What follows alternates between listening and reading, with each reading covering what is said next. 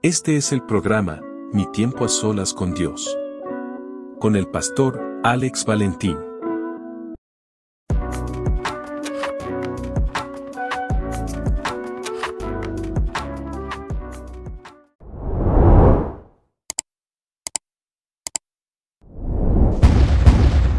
Dios te bendiga, Dios te guarde, tu hermano y tu amigo, el pastor Alex Valentín. Una vez más en este tu programa, Mi tiempo a solas con Dios. Nuevamente con mi hermano y amigo, el pastor David. Dios te bendiga, Alex, y Dios bendiga a todos aquellos que nos escuchan y nos ven a través de estos medios. Bueno, David, ¿qué celebra el mundo hoy? Bueno, el mundo secular celebra hoy una fiesta que conocen como el Halloween. Una fiesta bien espiritual. Bueno, tiene que ver con espíritu, pero no espíritu bueno. Pero no espíritu del Espíritu Santo. ¿Sabes lo que me llama la atención? Que Halloween apenas hace 100, 102 años, si no me equivoco, que se está celebrando a nivel de Estados Unidos como un evento eh, grande, conocido en el mundo. Porque en el 1921, si la mente no me falla, en el 1921 se celebró el primer desfile de Halloween y fue en Minnesota de Estados Unidos. Entonces, algo que apenas lleva 102 años opacó algo que tiene 506 años para la iglesia. Y Alex, es triste ver iglesias que permiten no solamente a la feligresía, sino que aplauden el que nuestra niñez celebre Halloween. De hecho, un dato curioso que investigué, que Antoine Levine, el creador del culto satanista, dijo que qué bueno que por lo menos los cristianos le permitían un culto especial a su dios Satanás. Ese es el famoso pastor conocido como Anton Sandor Lavey, primer pastor de la iglesia satánica en Estados Unidos, donde la historia cuenta, no sé si tú sabías este dato porque yo he leído de este hombre, la historia cuenta, y esto es una historia que cuenta su propio hijo de sangre, que él entregaba a su hijo para los sacerdotes que querían subir de nivel, él le entregaba a su hijo para que ellos se pudieran acostar con su propio hijo, para que pudieran subir de niveles espirituales. Hoy en día, hoy en día, ese hijo es pastor evangélico, donde él cuenta esta cosa. Dato curioso que estoy seguro que tú no sabías. Esa no me la sabía. Entonces, hace 102 años, que a la iglesia se le olvidó algo, porque, mira, mi problema es este. Somos bien fáciles criticando Halloween, criticando el que sale vestido y criticando estas cosas. Eh, esta es la semana donde lo único que vamos a escuchar por las redes sociales son la gente criticando Halloween, son la gente criticando al que sale vestido, son predicaciones acerca de Halloween, pero yo no creo que ese es el mensaje para la iglesia.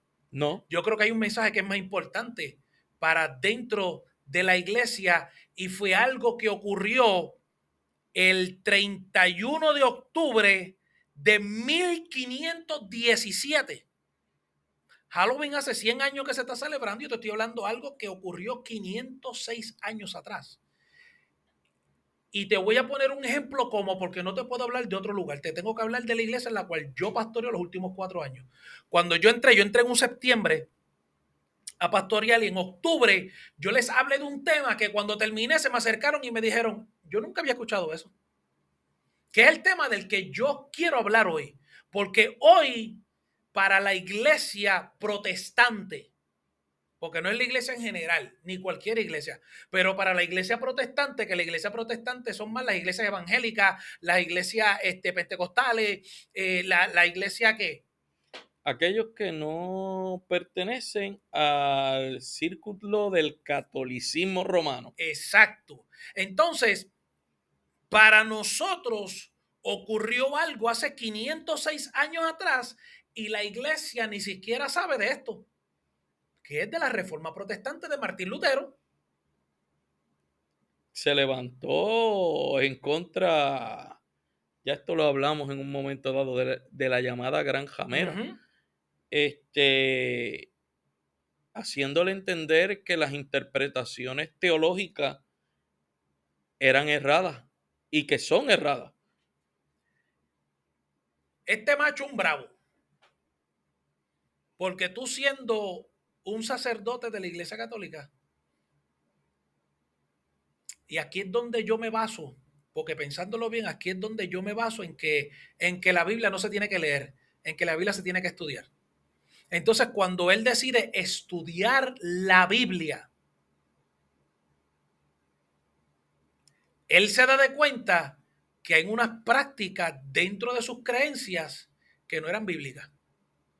Entonces, de ahí él saca dos o tres tesis, 90 y... 95 tesis, sacó este macho y no solamente las escribió, no solamente se preparó para, para hacer 95 tesis, sino que fue tan bravo que fue a la puerta de la iglesia en Wittenberg y clavó las 95 tesis en la puerta principal.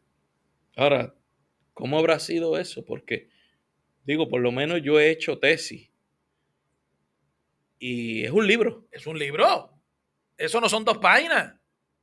Porque una tesis es tú comprobar detalladamente el punto de vista que tú estás trayendo. O sea, él llevó 95 puntos de vista y yo, yo no sé cómo lo hizo. Entre ellas estaba la absolución. Se paga por un beneficio. Que lo vemos en la iglesia hoy en día. O sí. Estaba- mira, lo voy a buscar aquí porque te lo estaba diciendo ahorita. Nosotros hablamos de lo que ellos hacían y, y de tanta cosa. Y, y leí esto el otro día, lo leí ayer. Dice, en la época de Martín Lutero la gente pagaba dinero para tener el perdón de pecados. Lo cual eso es totalmente antibíblico. En nuestros días, ya la gente no paga, pero ahora utilizamos el término de siembra. Y eso a mí me da gracia. Siembra para el reino. En nuestros días la gente siembra dinero para obtener sanidad. Y el comentarista dice, ambas cosas ofenden gravemente la santidad de Dios. Ahora, eso también me lleva un poquito más atrás a la historia bíblica. Cuando Saúl fue a consultar la pitonisa de Endor. Él básicamente lo mismo. Es lo mismo. De hecho, en el, en el hablar en la pitonisa, aquel que se le presentó allí a Saúl le dijo, hoy estarás conmigo. ¿Hacia dónde los están enviando? Al mismo infierno. Y es lo que la gente no se da cuenta. Al mismo infierno. Porque es que la Biblia nos habla de que no nos involucremos con este tipo de cosas. Estamos abriendo unas puertas espirituales y después nos preguntamos que por qué estamos tan enfermos, que por qué están ocurriendo cosas en nuestra casa, que por qué las sillas se mueven de noche, que por qué yo escucho voces.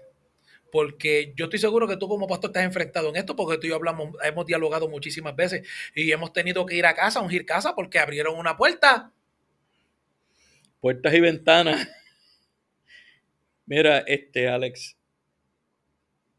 Pero la iglesia evangélica que practica tales cosas, y lo, lo voy a, lo voy a decir como sale, está en pecado. Claro. Primero está desobedeciendo un mandato directo, porque cuando leemos sobre la gran ramera y su juicio, la Biblia claramente le dice, salid de ella, pueblo mío, y no solamente salir de, de, de la iglesia católica, es salir de las prácticas de ella.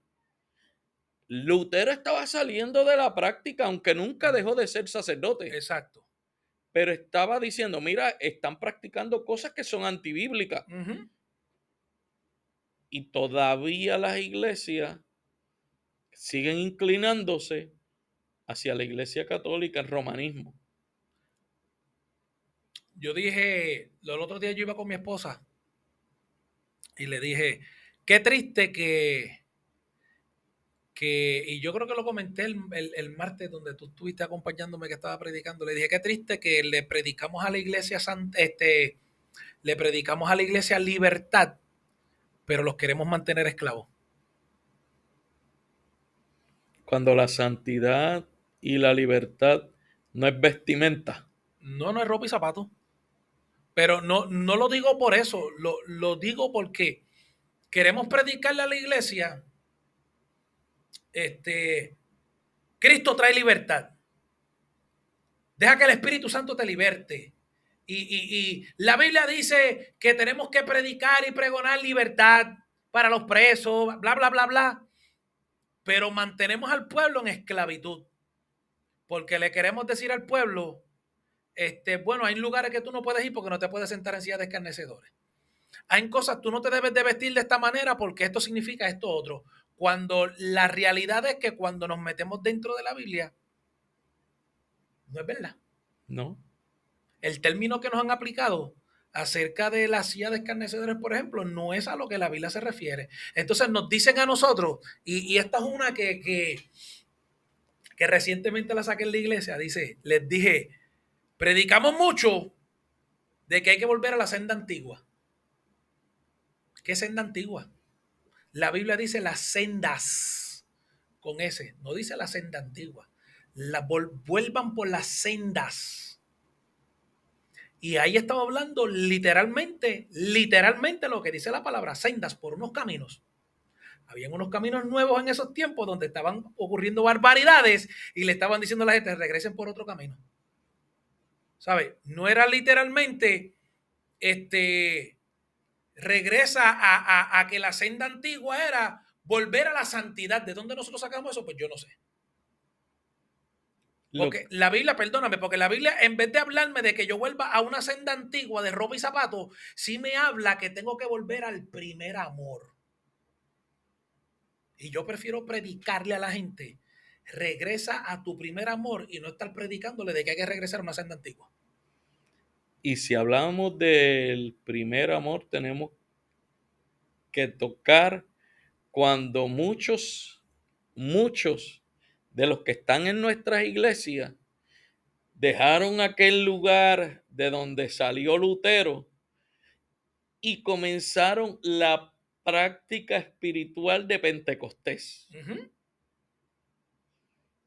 Y cuando hablamos de Pentecostés tenemos que hablar de una fiesta que se formó en el aposento alto, que es el advenimiento del Espíritu Santo. Claro, claro. Pero hay muchos hermanos que está pendiente el gelo y ay, que no rompa danzar ni hablar en lengua, que perdónenme los hermanos, se me pierde el programa y si es un día de estudio se me pierde la novela Chino, porque es que hay que, hay que ser sincero. Muchas iglesias están mal acostumbrados y no le dan rienda suelta al Espíritu Santo. Del Pentecostés que yo vengo y de la práctica de Pentecostés que yo vengo, a veces se despedía el culto y alguien cantaba un coro y se volvía a aprender y se olvidaba el horario. Claro, casi una media vigilia. O sea, el culto es de dos horas pero si el pastor se tardó dos horas y cinco minutos, ya, ya perdí la bendición y perdí el gozo.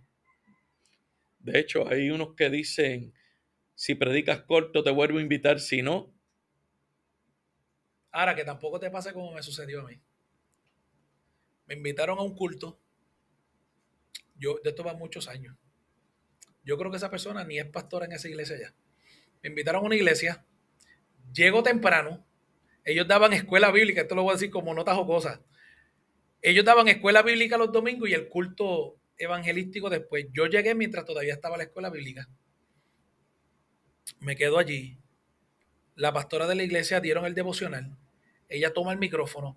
Estuvo literalmente una hora hablando por el micrófono. Cuando por fin me llama y me entrega el micrófono, se me acerca al oído y me dice, tienes 15 minutos para que predique porque a la iglesia le gusta irse a tal hora. Yo soy bien obediente. Yo prediqué en 12 minutos porque tenía, me quité el reloj y lo puse en el púlpito. 12 minutos, no hice llamado, entregué el micrófono, me senté y cuando el culto se termina, que la gente van a saludarte, empezaron a decirme, ¿por qué usted terminó su predicación tan temprano? Yo le dije, porque su pastora me dijo que a ustedes les gusta irse a tal hora. Porque estas cosas ocurren en los mejores lugares. Hay cinco puntos dentro de la reforma protestante que son cinco doctrinas esenciales. Y quiero, quiero hablar un poquito de esos cinco. Están ahí. Son, es lo que le llaman las cinco solas. Eh, y entendiendo que cuando hablamos sola, está en, en, en italiano. Sí. Si mi mente no me falla. En el latín. En latín. Son las cinco solas. Que fueron, fueron la base central de las tesis de Martín Lutero. Y tienen una buena base. Oye, oye, por eso es que de aquí, se, por eso que se le conoce como la reforma protestante, porque nosotros practicamos estas cinco cosas que él dice. Mira, número uno, dice en latín sola escritura, que no es otra cosa que solo la escritura. Y yo, yo voy a leer la información que tenemos aquí para, para tener una base, para que la gente pueda entender qué era lo que él quería decir cuando él dijo, solo la escritura. Dice, solo la Biblia es la única autoridad para todos los aspectos de la fe y la práctica. La escritura y solo la escritura es el estándar por el cual se deben medir todas las enseñanzas y tradiciones de la iglesia. Wow. Muy cierto. E interesante. E interesante. Sí.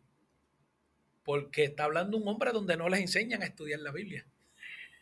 De hecho, la Iglesia Católica antes le prohibía a su feligresía leer la Biblia porque se iban a volver locos. Ya. Pero los sacerdotes la tienen que leer. Pero esta base me da por sentado tú católico que me ves, que nos estás escuchando, tenemos que decir que el catecismo católico romano, que tergiversa desde los mandamientos, este, no es un libro confiable. Mm. Y, y- y aclaramos el punto, no estamos aquí para criticar a la gente, no quiero que lo tomen como crítica porque estamos hablando de alguien que es de ustedes que hizo esto. Yo no estoy hablando de, de un pentecostal de toda la vida, estoy hablando de alguien que salió de ahí. Y que es más que salió, no, porque él nunca salió No, él siguió siendo sacerdote. Lo que pasa es que ya él cambió la forma de, de- de enseñar y la forma de traer la palabra. Él se metió entonces a la Biblia. Ahora tenemos que entender que la iglesia luterana, lo que se conoce hoy, bueno, no, lo que se conocía, Conocía. anteriormente como la iglesia luterana, luterana tenía estas bases. ¿Ya? La segunda doctrina de la cual él se enfatiza es sola gratia, salvación solo por gracia. La salvación, él dice, la salvación es una prueba del favor inmerecido de Dios. Somos rescatados de la ira de Dios solo por su gracia, no por ninguna obra que hagamos. La bendición de Dios en Cristo es la única causa eficiente de la salvación. Esta gracia es la obra sobrenatural del Espíritu Santo que nos lleva a Cristo, liberándonos de nuestra esclavitud al pecado y levantándonos de la muerte espiritual a la vida espiritual. Otro punto que estoy muy de acuerdo. Claro, es que tenemos que estar de acuerdo. Primero porque la gracia viene por Jesucristo. Exacto.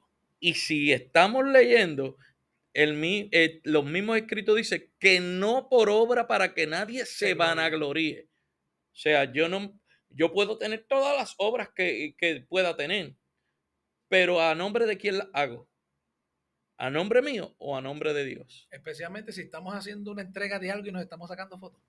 O, o, o, o- Y lo estamos haciendo para Dios, pero queremos que el mundo se entere que, que llevamos dos latas de habichuelas a alguien. ¿Para qué tenemos que hacer eso? La Biblia dice que lo que haga Tu mano derecha no se que entere de no se izquierda. entere la izquierda. Pero es que hay mucho, mucho obrero falto de reconocimiento.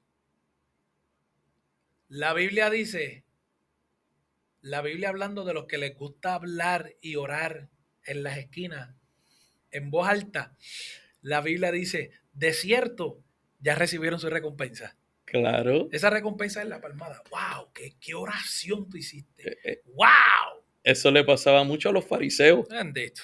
Leva- levantaban las manos donde quiera, se ponían a orar en voz alta para que todo el mundo escuchara. El Eh, wow, wow. En el tiempo actual, ¿qué unción, Qué unción. tiene? Mientras más grite. Sí, sí, no, no, y es como, como un- voy a, voy a tirar los jocosos en, a, a los campos y es como una campana que lleva una vaca en el cuello. So, entonces somos salvos solo por gracia. Y esto es lo que nos enseña Pablo. Hmm, La tercera doctrina es sola fide. ¿Qué significa eso? Salvos solo por la fe. ¿Es bíblico? También es bíblico. Dice, somos justificados solo por la fe en Cristo y no por las obras de la ley. Es por la fe en Cristo que recibimos su justicia como la única satisfacción posible de la norma perfecta de Dios.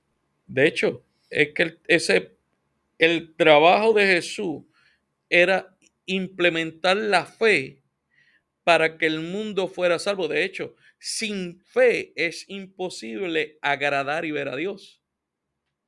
Tenemos que entender que somos salvos por gracia a través de la fe.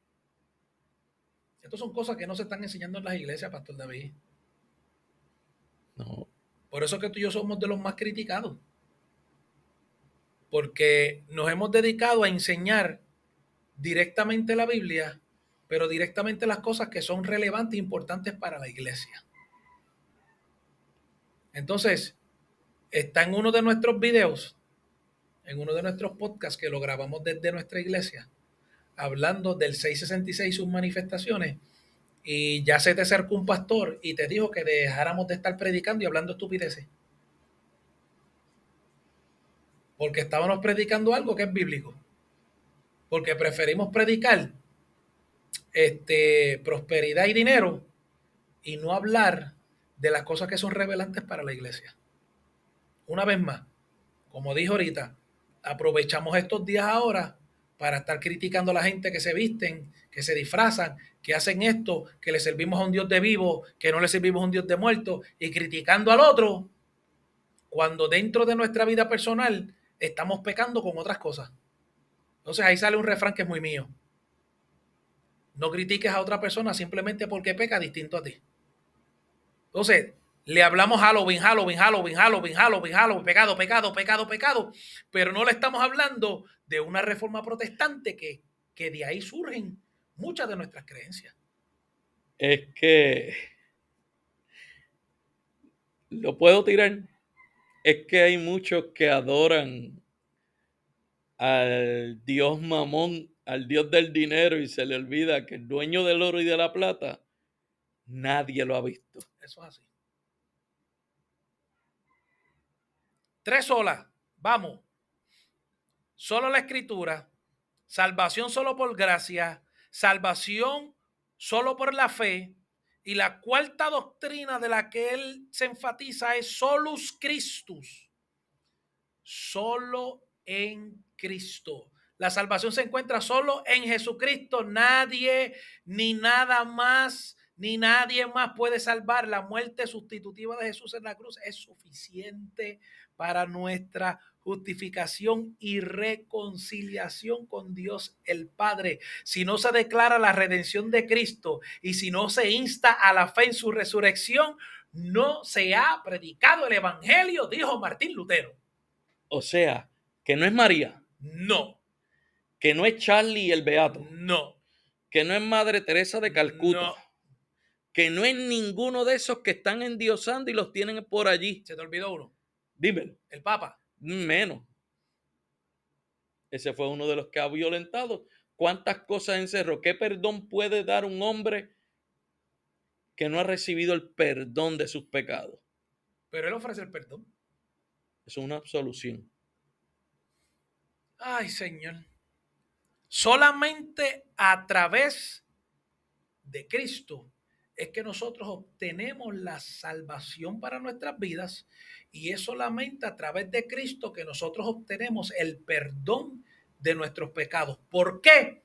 Porque Él fue el único que tomó nuestro lugar en aquella cruz, derramó su sangre por nosotros para traernos salvación. O sea, no hay uno que interceda o un mediador entre Dios y los hombres que Jesucristo. Jesucristo dice la Biblia.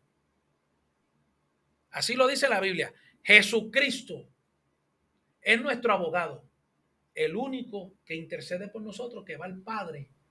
Y, yo, lo, yo siempre lo explico de esta manera. Cuando Alex está pecando, cuando yo estoy pecando, cuando yo fallo, y Dios va a pasar juicio sobre mí porque es, parte de, yo estoy fallando. Pero cuando Dios va a pasar juicio, pero Alex recapacita y pide perdón por sus pecados, yo siempre he dicho que Jesús va al Padre y le dice, mira, yo entregué mi vida por él. Aquí están las muestras. Él se merece el perdón. No es a través de nadie. La quinta, nos vamos para la última. Soli o gloria. Este me gusta. Solo para la gloria de Dios. La salvación es de Dios y Él la ha realizado solo para su gloria.